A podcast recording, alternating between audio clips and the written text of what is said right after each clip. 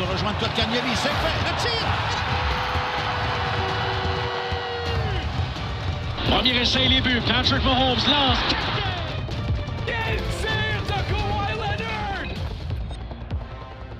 Ah, une nouvelle semaine, un nouvel épisode de Casse à casque. Et oui, cette semaine, on est de retour et la première semaine qu'on n'aura pas vraiment de football à parler. C'est triste, mais une fois le Super Bowl passé, tout ce qu'on peut attendre, c'est le draft. Et pour l'instant, on est un petit peu trop tôt. On a commencé, inquiétez-vous pas, à faire nos listes, à, comment, analyser les joueurs de, de 20 ans qui sortent de, de l'université. On est prête, mais c'est pas encore le moment. On va se concentrer sur nos deux autres sports, la NHL et la NBA. Mais inquiétez-vous pas, les fans de football, on est en train de travailler sur euh, du contenu de qualité. Ça une saison morte assez euh, du côté du foot avec euh, les, la frénésie des agents libres, le repêchage, puis toutes les rumeurs de transactions aussi. je pense que ça, à chaque jour, je reçois une nouvelle, une nouvelle rumeur. une fois, c'est Deshaun Watson, une fois, c'est Carson Wentz, après ça, c'est Allen Robinson. Fait que dans le fond, ce que j'essaie de vous dire, c'est que ça va être une, une saison morte assez occupée. Exactement. Donc, sans plus tarder, on va commencer avec les nouvelles de la semaine. Et pour faire un petit peu différent de l'habitude, je vais être en charge des nouvelles de la semaine. Pour la première fois, on m'a laissé faire ça. Je suis, vraiment chanceux. J'ai pris le poste à Will cette semaine. Donc, on va commencer avec la NHL parce que c'est le sport de l'heure. on se le dit. Et il est arrivé une grosse nouvelle, une nouvelle que euh, probablement tous les fans du Canadien ont entendu, on rit de, on pourrait dire un petit peu, mais Alex Galchenyuk a encore été échangé. Cette fois-ci, aux Hurricanes de la Caroline, euh, avec euh, Cédric Paquette pour Ryan Zingle. Mais ce qui est encore plus spécial, c'est que les Hurricanes de la Caroline, même s'ils ont acquis Alex Galchenyuk ne voulait pas Alex Galchenyuk. Dans le fond, d'après moi, c'était plus Ottawa qui disait on veut plus Alex Galchenyuk et si vous voulez Cédric Paquette, ben faut vous prenez Galchenyuk avec. Donc, euh, qu'est-ce qui est arrivé, c'est que euh, ensuite les Hurricanes l'ont rééchangé, mais cette fois-ci au Maple Leafs de Toronto. Euh, et étant donné qu'il avait aussi soumis au balotage et qui n'a pas été claim, il va pouvoir entrer tout de suite euh, soit dans le taxi squad euh, des Maple Leafs. Euh, ce qui a été changé pour, c'est Korshkov et Warsowski. Donc, deux Québécois. ça vient d'Alma, ça. oui, c'est ça. Non, mais un autre avantage, par contre, qu'on s'attendait un petit peu, c'est que si une équipe montrait de l'intérêt pour Alex Galchenyuk, ce serait soit une équipe américaine ou encore mieux dans ce cas-là, une autre équipe de l'Ontario. Étant donné que Ottawa et Toronto, les deux, sont en Ontario, ben Alex Gatchenuk n'a pas à faire de quarantaine malgré qu'il change Parlant de quarantaine, euh, juste amener un point rapidement euh, pour montrer encore une fois comment c'est euh, fort inefficace le système de la Ligue nationale pour contrer la COVID. Cette paquette, quand il a été échangé, il est parti d'Ottawa pour se rendre en Caroline. il a juste fait la ride en char. Euh, donc, il a joué le jour même dans un autre pays. Parce que, effectivement, si tu prends l'avion. Parce que tout le monde sait que. si tu prends l'avion. Si, tu fais la, Caroline, et, euh, Ottawa, la Caroline en auto, ben, tu vas jamais sortir de ton char, tu n'auras aucun contact avec rien. Si tu l'attrapes au Canada, il n'y a aucune chance que tu le transmettes aux États-Unis. Donc, s'il avait pris l'avion, par exemple, ben là, il y aurait eu 14 jours de quarantaine, mais parce qu'il a pris l'autoroute. Euh, c'est n'empêche que je trouve ça quand même drôle. Euh, j'aimerais ben voir, peut-être, le, la direction de la Caroline qui appelle Cédric, puis qui est. Cédric, je, parle comme si c'était mon grand chum. Ton grand, chum. Cédric. Puis qui disent écoute, euh, on a une demande un peu spéciale à faire, il faut que tu conduises cette nuit parce que tu peux jouer demain. En tout cas. C'est tout. C'est quand, même spécial, mais on, espère que du bien à Cédric en Caroline. Euh, sinon, dans une autre nouvelle, une nouvelle un petit peu euh, moins drôle, je dirais beaucoup moins drôle, euh, Jacob Truba sera out pour les 4 à 6 prochaines semaines avec une blessure au haut du corps. Euh, dans le fond, c'est ça. Du côté des Rangers, on s'en vient de plus en plus mince à la défensive. Les Rangers, que je pense que beaucoup avaient euh, d'attentes pour eux avec euh, que ce soit leur jeune espoir, Kako, Lafrenière, et avec l'émergence que Panarin et Zibanejad avaient eu l'an passé, semble aller de moins en moins bien. Et avec une nouvelle comme ça, c'est sûr que ça l'aide pas. Non, certainement, c'est un gros morceau à la défensive. Il était sur le deuxième power play, mais c'était surtout un, un défenseur toué, on s'entend, euh, Chuba. Donc, euh, ça va affecter autant le, côté offensif que le jeu en zone défensive pour, euh, pour cette équipe-là qui est trop jeune en ce moment, manque d'expérience. puis il se bat quand même dans une division qui est très compétitive aussi. donc, c'est bien dommage. Oui, et pour clore les nouvelles de la NHL, euh, j'aimerais y aller avec un fait cocasse, euh, parce que je sais que Will aime beaucoup les faits cocasses. Donc, euh, oui, Connor McDavid est à un point d'atteindre la marque des 500 points en carrière. Et s'il le fait à sa prochaine partie, il atteindrait le 500 points en carrière en 369 matchs. Et Nul autre que Crosby était la dernière personne à atteindre euh, le plateau des 500 points en 369 matchs. Donc, si McDavid fait un point à sa prochaine partie, il va avoir atteint le plateau des 500 matchs en, euh, des 500 points en même nombre de matchs que Sidney Crosby. Euh, ce qui est quand même pas rien. Mais c'est drôle de pouvoir comparer les deux joueurs qui sont pas mal les deux meilleurs de leur génération ben, côte à côte et que ce soit vraiment pile poil le nombre de matchs pour atteindre les 500 points. Et juste pour donner euh, un petit peu une euh, comparaison, mais Crosby, c'est, il est au huitième rang de l'histoire pour euh, cette marque-là, 369 matchs. Wayne Gretzky est au premier rang en 234 matchs pour avoir atteint les 500 points. Donc, c'est pas pareil, mais on peut définitivement, définitivement dire que c'est pas la même game sans utiliser juste un, jeu de mots. C'est vraiment la NHL, pas la même game, euh, game dans les années de Gretzky et Lemieux, qui Lemieux, lui, l'avait atteint en 287 matchs, euh, tandis que Crosby et McDavid, c'est vraiment C'est vrai, quand tu penses à ben, un peu la, génération de hockey à laquelle, euh, laquelle on regarde présentement, c'est tout est axé sur l'optimisation des performances. Tu sais, McDavid, il est, c'est un magicien, mais il a été groomé, juste le mot anglophone. Il a, été groomé depuis qu'il est tout jeune. Il a été euh, suivi par des préparateurs physiques, des entraîneurs. Euh, je veux dire, euh, l'équipement est calibré avec le poids. Donc, c'est, je pense que c'est un sport qui est devenu un peu plus quantitatif et un petit peu plus axé sur l'optimisation des performances, comme je disais. Ça n'enlève rien à, à, Gretzky, ça reste le meilleur de tous les temps. Mais euh, je trouve ça impressionnant. Puis euh, c'est, quand même un beau hasard qu'il soit exactement au même niveau que Crosby était à peu près au même moment dans sa carrière. Ça va, ça va quand même pousser la, la comparaison entre les deux pendant des années, ce, fait cocasse-là. Bon fait cocasse. Je suis fier de toi. Parfait. Je vais essayer de t'en amener plus euh, dans l'avenir. C'est ça que j'aime de toi, man. Tu, tu me pousses, tu, tu m'amènes à évoluer. J'aime ça. Mais euh, on peut poursuivre avec la NBA maintenant. Euh, Anthony Davis sera lui aussi, euh, il est blessé. Il va être out deux à trois semaines avec une blessure au mollet. Donc, c'est sûr que les Lakers présentement sont deuxièmes dans l'association Ouest. 8-2 à leurs dix derniers matchs. Mais Davis, c'est une grosse partie de l'équipe et c'est certain que euh, ça va pas les aider dans la, course aux séries.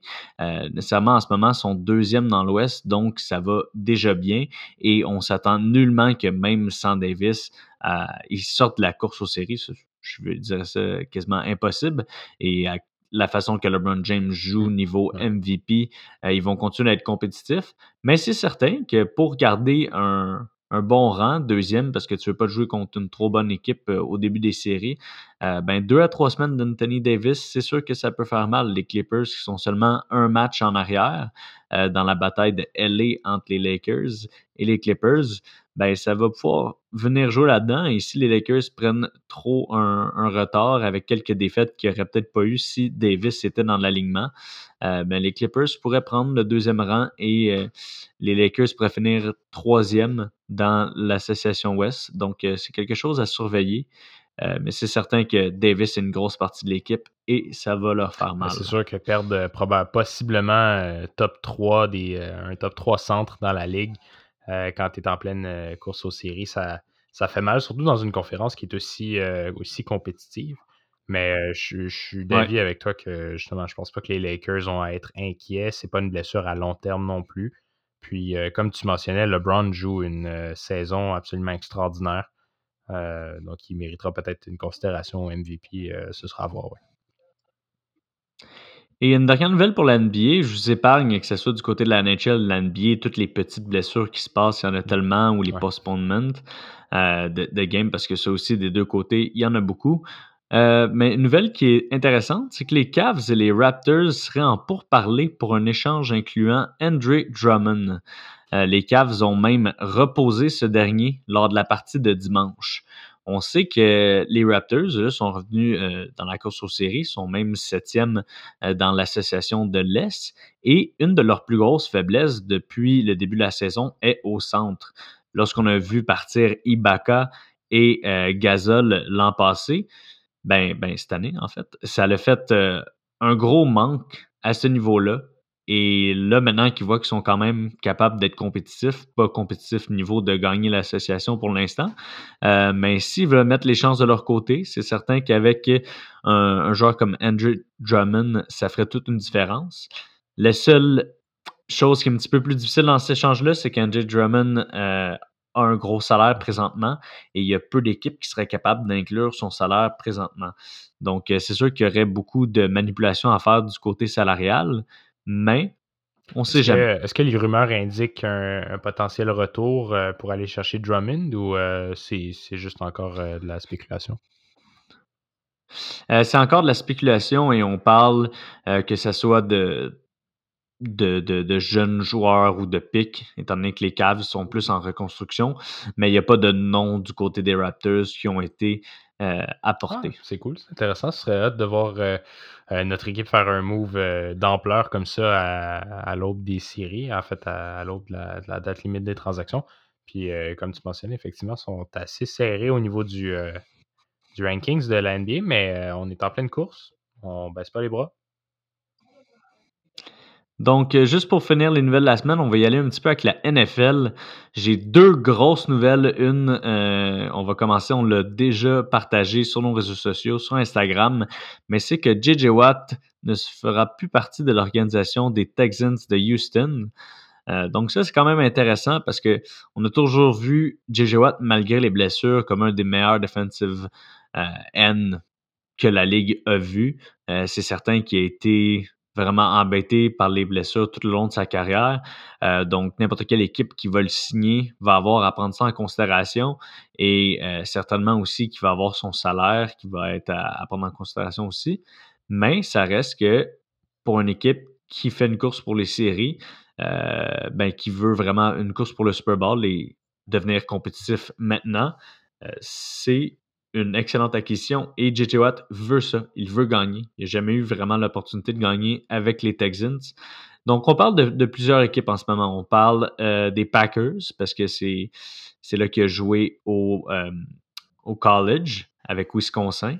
Donc, euh, c'est une équipe qui, qui est souvent amenée. On parle des Bills et on parle des Browns. Moi, c'est trois équipes que j'ai beaucoup entendu parler, étant donné que c'est des équipes qui sont compétitives maintenant et qu'il y aurait besoin d'un defensive end de la qualité que JJ Watt amène. Donc, euh, je ne sais pas s'il y a une équipe que tu le verrais plus ben, avec les autres. C'est sûr que le storyline euh, où euh, il va rejoindre ses deux frères à Pittsburgh, ce serait quand même extraordinaire. Je sais que c'est sûr que Pittsburgh est quand même déjà assez bien muni au niveau défensif. La ligne défensive est une des plus féroces Euh, ça pourrait être une belle addition, mais est-ce que c'est un besoin? Pas nécessairement. Je ne sais pas si Pittsburgh vont euh, pas vouloir prioriser des, des, des, trous dans leur alignement. comme tu as mentionné, je vois beaucoup de les Browns, les Titans également. les Titans, je pense que ce serait un, Mhm, bon fit. mhm. C'est une équipe que je vois très compétitive l'an prochain. Je pensais qu'elle serait encore plus compétitive cette année. Mais euh, ce serait un, be- un- un bel ajout à leur euh, défensive qui n'a pas été la meilleure l'an passé. Surtout contre la passe. Je pense pas que JJ peut amener euh, grand-chose de ce côté-là, mais il a quand même rabattu pas mal de passes dans sa carrière. Ça pourrait être un, un élément le fun. Mhm. Et pour clore les nouvelles de la semaine, je vais y aller avec la plus grosse nouvelle de la semaine, qui est en fait une nouvelle NFL, mais que ça va être à vous de juger si ce l'est vraiment. Tim Tebow se retire de la MLB. Donc, est-ce une nouvelle NFL? Est-ce une nouvelle MLB? À vous de choisir. On couvre pas euh, la ligue majeure de baseball, mais Tim Tebow étant un ancien euh, carrière partant dans la NFL, ça valait la peine de le Une, mentionner. une belle carrière, je suis sûr, dans la MLB si on avait suivi la MLB, mais je peux pas dire. je peux même pas dire s'il a bien fait, mais je, je dirais non. Mais... Euh, non, je peux pas dire. Donc, euh, ça fait le tour pour les nouvelles de la semaine. Et cette semaine, ce qu'on voulait vraiment embarquer plus en profondeur qu'on l'a fait dans les, semaines passées, c'est la chronique. Et la chronique, pourquoi on veut la chronique? Parce que c'est le moment euh, de l'année où qu'on va vraiment se concentrer sur la NHL, se concentrer sur les Canadiens.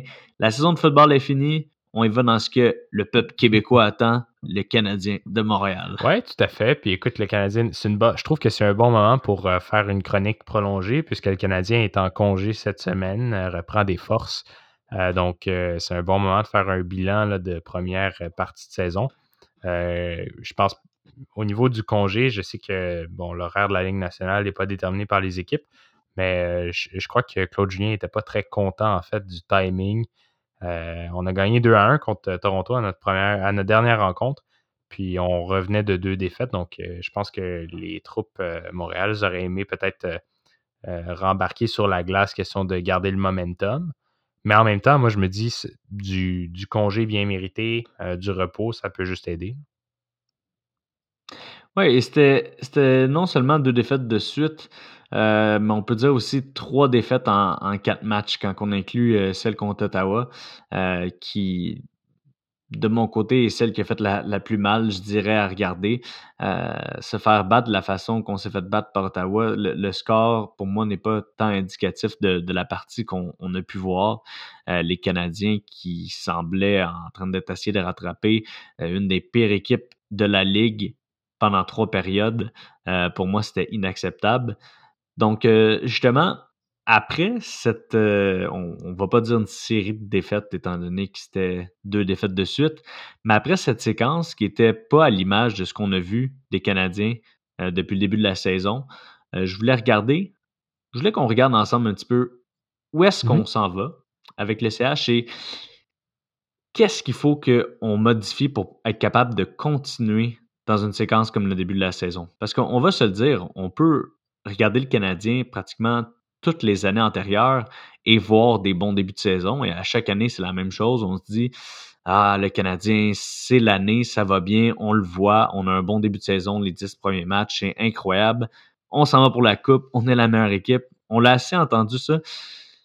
Qu'est-ce qui fait que cette équipe-là est différente cette année et comment on peut Je changer ça? dirais que la différence cette année, on a toujours eu une équipe, un club qui était profond. Euh, on le sait, Claude Julien aime se rouler trois premières lignes au lieu de une première, une deuxième, une troisième. Euh, mais les ajouts euh, de Marc Bergevin ont été judicieux pendant la saison morte. Et puis, j'ai vu une statistique, c'est sûrement pas le bon chiffre, mais un gros pourcentage, je pense que 40% des points marqués par le Canadien sont faits par des nouvelles, additions à l'équipe. On pense à, oui, Toffoli, oui, Anderson. Moi, je pense à Edmondson qui apporte une présence défensive euh, assez, euh, assez Mhm. physique. Je pense à Jake Allen qui est un excellent deuxième gardien, probablement le meilleur qu'on a eu depuis des années. Donc, on a une équipe qui est. Euh, meilleure moyenne euh, de buts accordés et de pourcentage d'arrêt que Carey Price depuis le début de la saison. Euh, joué trois matchs de moins, mais c'est pas. Mais quand même, tu sais, l'échantillon, des fois, des fois c'est normal de voir le deuxième gardien avec des meilleurs stats parce qu'il a joué deux games, mais Jake Allen a quand même été utilisé à un bon volume. Puis je trouve que c'est judicieux de le faire parce que on, est beaucoup dans des séquences où on joue c'est des fois deux, matchs consécutifs euh, sur la route, euh, des fois à la, maison, puis ça peut faire du bien à Price qui est, euh, qui plus, qui 23 ans non plus, de prendre une journée de repos. Fait que je te dirais que mon élément différenciateur cette année, c'est la profondeur. Et c'est vrai, je suis d'accord avec toi, tu sais, comme tu dis, Toffoli, mais en fait, nos deux meilleurs buteurs, c'est des nouvelles acquisitions. Toffoli a 10 buts et Anderson a 9 buts. Mais même lorsqu'on regarde euh, le meilleur pointeur en ce moment de l'équipe, c'est Toffoli et Petrie à, égalité à 15 points. Mais comme tu dis, ça, Anderson qui est quatrième à 11 points. Et euh, on ne peut pas non plus. Euh, il y a Romanov qui est nouveau à la défensive, Edmondson. Romanov, c'est pas une acquisition comme un agent libre ou un échange, mais ça reste qu'il n'était pas là l'an passé. Donc l'équipe a quand même des pièces mm-hmm. centrales qui n'étaient pas là l'an passé. Et tout le temps, d'habitude, on est habitué de se fier sur notre première ligne euh, de Gallagher, Tatar et Dano, qui est maintenant, l'emphase de l'équipe est plus sur cette ligne. Puis, euh, je trouve que c'est cool, euh, en fait, d'amener l'emphase sur ces, ces joueurs-là. Je pense que Gallagher, bon, son, son sort avec le Canadien est un peu plus coulé dans le béton que les deux autres, de par son historique avec l'équipe, mais tu sais, Dano puis Tatar, ça va être peut-être pas d'ici la fin de la saison, puisqu'on joue pour compétitionner, mais ça va être les deux sujets, je pense, les plus, euh, les deux dossiers les plus importants au niveau de l'offensive, à moins des, des resignatures de Kotkanimi, par exemple. Mais euh, tu sais, mm-hmm. je pense pas que le, futur Adano est, euh, est à Montréal nécessairement. Même chose pour Tatar, qui connaît une saison décevante, en mon opinion, pour un, scoreur. Je pense qu'il y a quatre buts cette saison. donc. Oui, quatre buts, mais quand même un pourcentage de tir qui fait du sens. Il est à 14% euh, ce qui est quand même euh, la norme. C'est juste que ce que ça veut dire, c'est qu'il ne tire pas. 28 euh, tirs pour Tatar, tandis que, mettons, on regarde Gallagher, il y en a 53, Toffoli, il y en a 53, Anderson en a 40. Mm-hmm.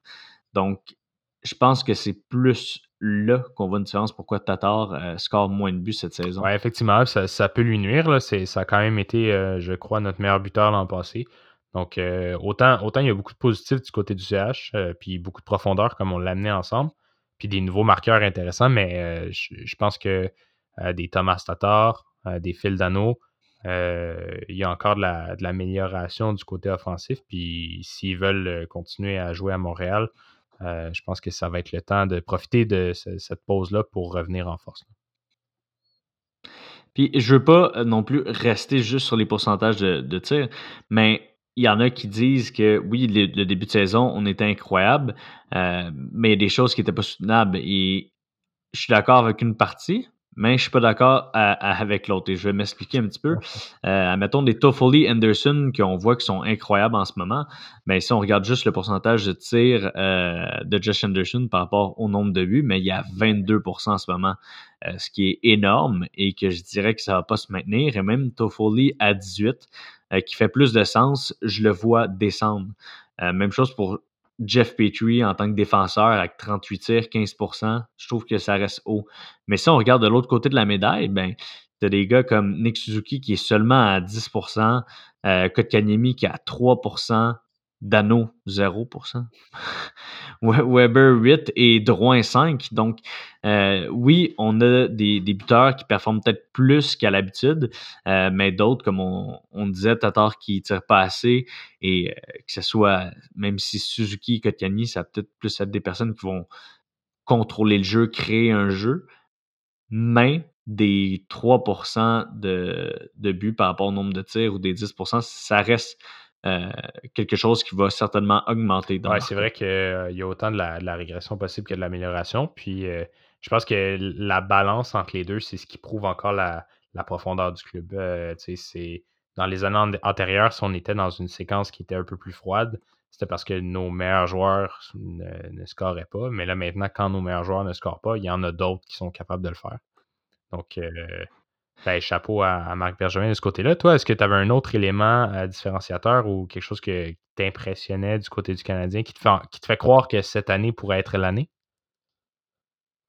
Ben, pour ma part, ce que je trouve qui est, différent, c'est les mêmes choses que toi. C'est les acquisitions que euh, Bergevin a fait, que je pense qu'ils arrivent au bon moment et dans, dans, un endroit où le club, euh, sans avoir de, de, superstar, on peut dire oui, on a Carey Price, mais c'est pas le Carey Price des années qui gagnait euh, tous les trophées, qui était vraiment le meilleur joueur de la ligue. Mais on a une équipe pratiquement la plus balancée de la ligue et on voit pas toujours des, euh, des équipes remplies de superstars gagner euh, la Coupe cette année. On, voit des équipes en ce moment euh, comme les Islanders qui font très bien d'année en année et que c'est pas une équipe qui est nécessairement remplie de superstars. Donc, les Blues, comme quand les Blues ont gagné la Coupe Stanley, je pense que c'est ce type d'équipe-là qu'on a qui serait capable d'aller loin. Donc, c'est pas nécessairement en ce moment de comment que l'équipe est, formée puis les joueurs qu'on a que je pense qu'il pourrait faire la différence, mais je pense qu'il est temps du côté de Claude Julien de changer un petit peu le type de jeu. Et c'est ça que, je voulais amener. Euh, il y a deux points en fait que, je veux mettre de l'avant.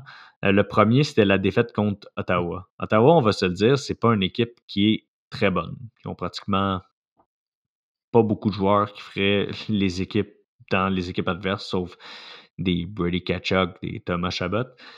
Mais c'est pas de même que tu, tu gagnes des, des, parties. Et de la, de la manière qu'ils nous sont battus dans la, dernière partie, oui, on peut se dire c'est juste une game, mais combien de fois on a entendu dans les dernières années sous Claude Julien, ah, les Canadiens, on, on gagne contre des bonnes équipes, mais on perd contre les équipes faibles. Et je pense que, autre qu'être seulement quelque chose que les fans disent, on le voit quand même sur la glace. On voit que le Canadien n'arrive pas nécessairement avec le type d'enthousiasme ou euh, la hargne qu'ils ont contre les bonnes équipes. Donc, je pense qu'ils arrivent contre Ottawa et qu'ils ne euh, sont pas assez gonflés. Je dirais que ça, c'est une job que et le capitaine chez Weber et le coach Claude Julien doivent être capables de faire pour garder leur équipe motivée, même quand ils arrivent dans des situations où l'équipe adverse est moins bonne. Euh, puis c'est ça qui va faire la différence à la fin si on va finir en haut du classement ou en bas. Parce qu'on ne peut pas échapper. on va jouer souvent contre des Ottawa, on va jouer souvent contre des Vancouver cette année parce qu'on joue juste dans division canadienne. Et c'est des matchs qui sont tous aussi importants que les matchs qu'on va gagner contre les Toronto. Donc, on a besoin de ces points-là. On veut aller en série et être prêt. Donc, euh, je pense qu'il faut faire un changement quand on arrive contre ces équipes-là. Et je veux juste t'entendre sur ce point-là avant que j'aille à mon deuxième. Euh, je suis d'accord en fait avec toi. C'est un bon point que tu amènes euh, du côté. On le voit souvent du côté des joueurs qui perdent ces matchs-là qui sont des matchs euh, qu'on ne doit pas perdre, mais je pense effectivement qu'il y a beaucoup. bon, tu vas me dire, c'est des adultes, ils sont capables de se motiver eux-mêmes, mais il y a beaucoup de ça qui est attribuable peut-être au leadership de l'équipe et à la direction de l'équipe. Il faut que tu gères ton vestiaire puis que tu sois capable en fait de garder l'intérêt des joueurs, même quand on joue contre des équipes qui sont plus faibles, parce qu'effectivement, c'est ce qui fait en sorte qu'on n'est pas capable de se distinguer, mettons, du, peloton dans la course aux séries, qu'on ne sera pas capable de se démarquer au niveau de la, position en série, puis on sait comment ça peut être un avantage assez, assez tôt de jouer contre la, pire équipe. Donc, effectivement, c'est peut-être que la préparation est, euh, en jeu ici. Exactement. Et, mon deuxième point, ce serait que maintenant, justement, je pense qu'on va pouvoir voir, euh, euh, c'est ça que le Canadien va faire dès la prochaine partie parce qu'on va avoir eu une semaine de pause. Mais on est tellement habitué de voir le Canadien jouer du dump and chase classique, peu importe l'équipe qu'on a. Et je dirais que dans les années passées, où l'équipe n'était pas au niveau qu'elle est cette année, c'était une bonne stratégie parce que quoi de meilleur que du dump and chase pour être capable de euh, prendre avantage d'un, que ce soit un mauvais revirement de notre équipe, euh, une POC qui est devant le net, qui n'aurait pas dû être là, tu rentres quand même, et d'être capable de gagner, même en, même si c'est une équipe qui est plus faible que euh, l'équipe que tu affrontes. Mais maintenant, on est vraiment cette saison dans une vision, je dirais, plus faible, qu'on est capable de gagner la majorité des matchs contre toutes les équipes qu'on affronte, serait-il pas temps de utiliser une autre stratégie? Une stratégie où on va plus aller construire un jeu en zone offensive et que toutes nos shots vont pas partir de la ligne bleue, que ce soit même pour le power play. On regarde présentement quand le Canadien s'installe pour le power play, c'est ils vont se passer à la puck, puis le shot, la shot va tout le temps venir de Weber ou de Petrie de la ligne bleue. Puis c'est des shots qui ont, oui, ils se rendent au net, puis dans le cas de Weber, elle se rend pas mal vite, mais c'est des, tirs à moins haut pourcentage. Donc, c'est certain qu'il y a moins de chances que ça rentre qu'un tir bien placé dans ce slot. Donc, maintenant, justement, avec les acquisitions qu'on a de Toffoli, de Henderson, la manière que Suzuki et Drouin jouent cette année, je pense qu'il serait le temps de changer la manière que les Canadiens euh, font en zone offensive. Donc, arrêter de faire du dump and chase, vraiment essayer de créer des jeux. Et quand tu as des gars justement comme Suzuki et Drouin qui ont la capacité de créer des jeux puis de faire ces jeux-là spéciaux qui vont être des beaux jeux de passe puis qui vont contrôler la rondelle dans la zone offensive et avoir plus des, tirs à haut pourcentage, mais je pense que c'est c'est là qu'il faut se diriger. Et oui, comme Claude Julien disait dans la, une des dernières entrevues, c'est peut-être pas euh, le moment de tout changer. Oui, on a perdu deux matchs de suite, donc on va, va pas réinventer la roue. Mais il faut aussi se dire toujours, on ne peut pas toujours refaire la même chose et espérer des, résultats différents. Donc, les équipes s'adaptent et on le voyait dans le dernier match contre les Toronto et Edmonton. On faisait des, tirs, on espérait un rebond, mais le rebond était tellement loin du gardien que soit le défenseur adverse avait le temps de prendre le rebond ou on se ramassait avec un rebond qui était loin, donc la chance n'était plus là. Donc les équipes s'adaptent, ils adaptent leur défensive et dès qu'ils ont quelques buts d'avance sur le Canadien, ben, ils sont capables de resserrer leur défensive et que le Canadien sont plus capables de scorer, plus capables de se rattraper. Tu as, euh, cité euh, Albert Einstein dans, ta... dans ton explication. Je trouve que ça nous amène à un point. C'est toujours malade. Plus distingué comme podcast tout d'un coup. je, vais, je, vais, vous voyer, Alex. Euh, mais on dirait que sais, je suis d'accord euh, en partie avec le point que tu amènes. D'un autre côté, je suis un petit peu plus réticent. Euh, au niveau de l'avantage numérique, présentement, le Canadien occupe le 17e rang au niveau de, euh, de l'efficacité en, supériorité numérique. Puis je suis d'accord avec toi que c'est pas nouveau de cette année. On a une, supériorité numérique qui est très facile à prédire. En gros, c'est pas compliqué, c'est une passe à la pointe. Puis si Petrie a la rondelle, il va tirer au but. Euh, à date, ça marche, donc euh, je me plains pas trop. Mais euh, je suis d'accord qu'on a accumulé assez de talent puis de, fabricants de jeux pour peut-être être capable de, brasser les cartes un peu puis de, de, nous amener à autre chose.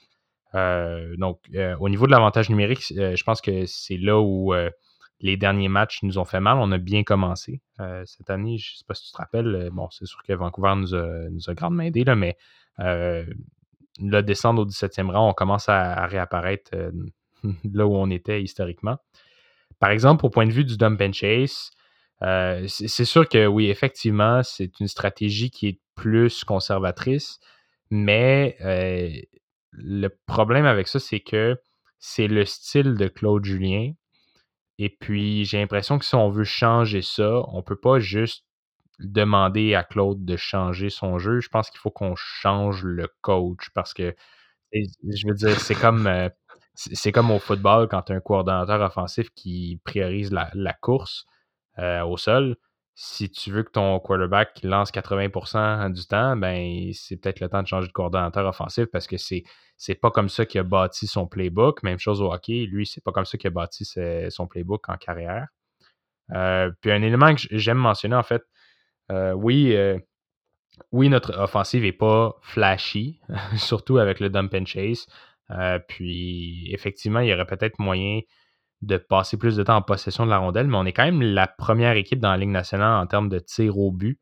Donc, il y a quelque chose, en fait, il y a, un élément de la stratégie offensive présentement qui fonctionne dans le sens qu'on amène un gros volume au, filet. Puis ça, peut expliquer, en fait, beaucoup de, nos, prouesses offensives. Mais mais c'était ça les années antérieures aussi. On voyait pas mal tout le temps le Canadien premier dans les tirs au but ou que ce soit dans une partie, on voit le nombre de tirs incroyable, mais une fois que tu te mets à vraiment regarder la partie et sortir un petit peu des statistiques, tu vois qu'il y a beaucoup de ces tirs-là qui sont pas à des, des, des tirs à haut pourcentage de, de, de, rentrée. Donc, c'est ça, c'est des tirs de loin, c'est une puck qui se rend au net, mais sans plus. Donc, oui, pour le début de la saison, puis c'est là que beaucoup de personnes, j'imagine, vont avoir un petit peu euh, de recul par rapport à ce que je dis et, se dire regarde, euh, on est en bonne position en ce moment, ça fait longtemps qu'on n'a pas été autant bon qu'on l'est présentement. Pourquoi faudrait qu'on change de stratégie? Ben, moi, c'est plus du côté on est toujours bon au début. Là, après, on voit un genre de relâchement comme ça, parce que les équipes s'adaptent. Et le temps qu'on décide de changer de, stratégie et d'avoir à se réadapter dans une nouvelle stratégie, avec quelque chose qui est un petit peu différent, ou même avec des nouveaux jeux à chaque semaine qui vont étonner l'autre équipe, ben, ça serait le temps de le faire là pendant qu'on a le dessus, puis qu'on n'est pas en train de tirer l'arrière, puis qu'on n'est pas en train d'essayer de se rattraper. Et euh, justement, avec une semaine de congé comme on a eu là, euh, pas nécessairement d'arrêter de faire du double chase, mais peut-être de ramener des nouveaux jeux, des nouveaux jeux offensifs, euh, de dire quand que ça va être le, trio Suzuki, Drouin, Anderson sur la glace, ben, de dessiner des jeux qui sont faits pour eux, faits pour les qualités offensives de ces gars-là et de je sais pas, juste shake. je comprends ce que tu veux dire. Le, style de. En fait, le, style de jeu que Claude Julien priorise, même si c'est quelque chose qui a fonctionné cette année et qui a fonctionné dans le passé, il a quand même gagné une Coupe Stanley, ne favorise pas euh, les superstars qui manipulent la rondelle un peu comme ils veulent. On s'entend, on a avec le Canadien dans les dernières années, on, même si on a des gars comme Drouin qui sont euh, super talentueux, Suzuki qui est capable de manipuler la rondelle, Kotkaniemi qui est un excellent fabricant de jeu également on voit pas ces gars-là euh, peut-être euh, s'épanouir dans un rôle de playmaker euh, qui, qui, à, la, à la McDavid. C'est normal, c'est pas le même genre. mais on a une équipe qui est très rapide. je pense qu'au point de vue and chase, ça, ça peut être un avantage, effectivement, pour aller créer un, un, revirement. Mais je suis d'accord que, tu l'important, je crois, pour une équipe qui veut euh, gagner, surtout dans, une ligue qui est aussi euh, scrutée à la, loupe, c'est de se réinventer aussi, puis c'est d'être capable de jouer plusieurs styles de jeu. Euh, j'aime le point que tu amènes justement de les équipes s'adaptent. C'est vrai que les équipes s'adaptent parce que si on, vient, on devient prédictible, dans le fond, ils ont juste à repositionner leur défenseur plus bas, puis le dump and chase ne sert plus à rien. Puis nous, on va continuer de tirer dès qu'on rentre en zone. Donc, euh, non, je pense que c'est un bon point. C'est sûr que, écoute, peut-être qu'il va falloir remanier les trios si on veut aller d'une stratégie comme ça ou revoir un peu. On dirait que, par contre, c'est ça mon problème, c'est qu'on parle tout le temps de remaniement trio et on dirait que la seule adaptation que Claude Julien est capable de faire, c'est remanier un trio quelque chose qui fonctionne pas, on va pas changer la stratégie, on va, pas euh, dessiner des nouveaux jeux, on va changer un trio, on va envoyer ce gars-là au premier trio, l'autre au troisième trio, puis peut-être qu'il va arriver quelque chose, peut-être qu'il va avoir une chimie. Tandis que quand tu dessines des nouveaux jeux, ben, en gardant les trios qu'il y a présentement, tu crées une meilleure chimie entre les gars qui sont là. On l'a vu, là, ben là, elle a été euh, défaite, mais la, ligne euh, Gallagher, Tatar, Dano dans le passé, ils ont quand même créé une chimie ensemble. Donc, même si tu dessines des jeux qui sont moins habitués de jouer, je pense que la chimie que tu crées ensemble, si tu essaies des nouveaux jeux, elle va rester là. Euh, tandis que changer les lignes en gardant les mêmes jeux, je pense pas que ça va avoir le même impact. Et quand je dis changer la stratégie, au pire, ça peut rester la manière de rentrer dans zone offensive qui est du top and chase, mais changer la manière qu'on on attaque offensivement. Donc, pas seulement d'essayer d'envoyer une POC au net et d'espérer un retour et d'avoir euh, une POC qui rentre environ un peu euh, euh, sur un retour ou un mauvais jeu défensif, un, revirement. On a vu en début de saison, c'était beaucoup des, breakaways dû à un revirement en, zone neutre. Donc, de plus, essayer, oui, au pire, on rentre en zone offensive, on prend le contrôle de la zone offensive, et là, après ça, on dessine des jeux où qui va faire que nos nos euh, Drouin, Suzuki vont être capables de manier la rondelle, créer un jeu offensif et avoir un tir en meilleure position dans le slot ou à partir d'un autre endroit de la zone offensive que juste l'envoyer au net ou faire des tirs de la pointe. Si, euh, j'amène une question, je pense à, voix haute. depuis, depuis son arrivée à Montréal, il a été critiqué, mais il a quand même fait des belles choses aussi. Drouin, si il ne devient pas, je pense qu'il a mûri beaucoup, là, puis c'est devenu un joueur qui est peut-être un peu plus stable, mais s'il ne devient pas le, euh, joueur offensif et productif qui était supposé devenir, est-ce que tu penses que c'est par un manque de confiance, mettons, du système offensif? Parce que, tu sais, lui, dans un système de dump and chase, il ne peut pas être prolifique. Là. Je veux dire, c'est pas tout son style de jeu. Est-ce que tu penses que ça, pourrait contribuer justement au fait qu'il est peut-être plus silencieux parfois? Ben, je pense que c'est un, mix des deux, dans le sens que je pense que ça a été difficile son arrivée à Montréal en termes de la pression qu'il qu'il avait. Euh, je pense que ça, c'est un côté de son sa carrière qui était capable de maintenant arranger et qui est capable de vivre avec la pression de, jouer à Montréal. Euh, surtout que j'imagine que présentement, avec la, situation de la COVID, pas de fan tout ça, ça doit être un petit peu plus, euh, plus facile de, toute façon et pas pouvoir voir ses amis et sa famille. Ou si certains qui restent les réseaux sociaux, mais euh, ça doit être quand même un petit peu plus facile. Mais du côté euh, du style de jeu, je pense que c'est encore ça qui limite. Euh, c'est certain qu'on le voit mieux faire et avec la ligne qu'ils ont présentement, il y a une très bonne saison et c'est pas une saison qui nous jette par terre en termes de statistiques, mais quand on le voit sur le jeu, on voit que ça va mieux et on voit une progression. Donc, je pense que par contre, son plafond est limité dû au style de jeu. Parce que on, l'a vu là, quand on le regardait au college et qu'est-ce qu'on. Au college. college de la, GMQ. Mais quand on, le voyait dans, le, junior, euh, c'est quelqu'un qui est capable de faire des choses incroyables avec la rondelle. Donc, c'est certain qu'un style de jeu de dump and chase ne va pas nécessairement euh, aider à sa progression. Donc, euh, c'est là que, j'aimerais voir du changement et peut-être que ça va arriver après une semaine de congé. Ils ont le temps de, faire des, modifications. Je pense pas que c'est dans ce que Claude Julien va faire. Euh, je pense pas que c'est dans ses intentions ou ni dans son style de, de, se réinventer un petit peu. Mais même si ça n'a pas nécessairement été notre, meilleure séquence de match, mais quand Kirk Muller l'an passé était rentré, je trouvais déjà qu'on voyait des choses plus intéressantes de la part de ces, joueurs-là.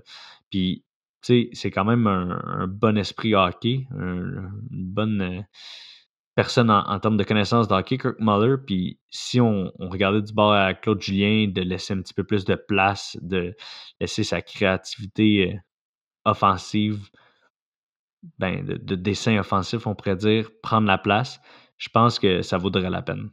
Euh, oui, effectivement. Euh, je pense qu'il y a peut-être euh, deux autres sujets qu'on peut aborder du côté du Canadien. Paul Byron a été. c'est quand même un. Oui, oui, c'est vrai, c'était pas une ben, nouvelle. c'est quand même Il n'y a personne qui l'a réclamé non plus, donc on n'a pas perdu Paul Byron, mais il a quand même passé par le balotage.